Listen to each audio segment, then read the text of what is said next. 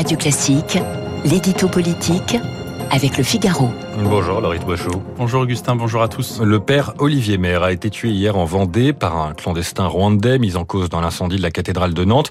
Il a été placé hier soir euh, en hôpital psychiatrique. Et dans la classe euh, politique, la polémique a été immédiate hier après-midi. Oui, dysfonctionnement, défaillance, faillite du gouvernement. Les mots les plus durs ont été employés hier par les responsables politiques d'opposition, droite et Rassemblement national au premier chef. Alors dans ce drame, l'islamisme n'est a priori pas en cause. C'est ce qui le distingue du meurtre du père Jacques Hamel en 2016 ou de l'attaque dans la basilique de Nice en octobre dernier. Pour autant, il pose plusieurs questions. La première sur le suivi psychiatrique du tueur qui a passé un mois en hôpital jusqu'à la fin du mois de juillet. Le deuxième sur sa présence en France. Pourquoi ce Rwandais clandestin était-il encore sur le territoire alors même qu'il s'était vu refuser l'asile?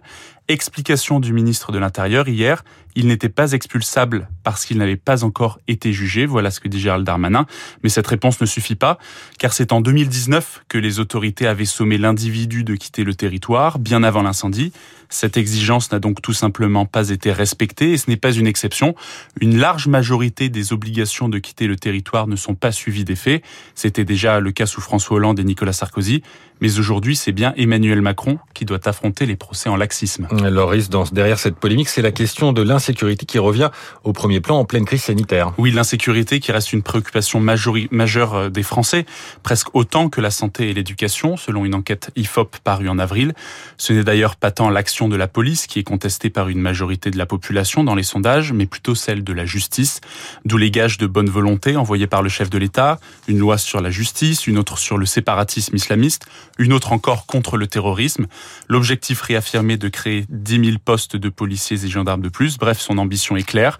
Battre en brèche les accusations d'inaction, accusations qui avaient coûté cher à un Lionel Jospin, par exemple, à la présidentielle de 2002, mais aussi braconner sur les terres de la droite. Et les candidats de ce camp à la présidentielle l'ont bien compris, d'où leurs offensives sur cette thématique. Emmanuel Macron annonce 15 000 places de prison, Xavier Bertrand réclame 20 000. Le chef de l'État se félicite d'avoir augmenté de 8% le budget de la justice. Valérie Pécresse promet d'aller plus loin. À huit mois de l'élection présidentielle, cette surenchère ressemble drôlement à une pré-campagne électorale. Lionel Jospin qui avait reconnu une part de naïveté face à l'insécurité, ce qui lui avait effectivement été euh, beaucoup reproché. Dans ce combat euh, contre la délinquance, Loris, le chef de l'État souffre de plusieurs handicaps. Oui, on peut citer deux principaux problèmes. Le premier, c'est que la sécurité n'est pas dans l'ADN du macronisme. Il suffit de réécouter le discours fondateur de la campagne d'Emmanuel Macron. Le discours de la mutualité, c'était en juillet 2016. Le futur candidat à la présidentielle n'y évoque qu'une seule forme d'insécurité, l'insécurité sociale. Deuxième handicap euh, du chef de l'État, son bilan dans la lutte contre la délinquance, il n'est pas bon. Plus 10% d'agressions en deux ans, plus 12% d'homicides et de tentatives d'homicide.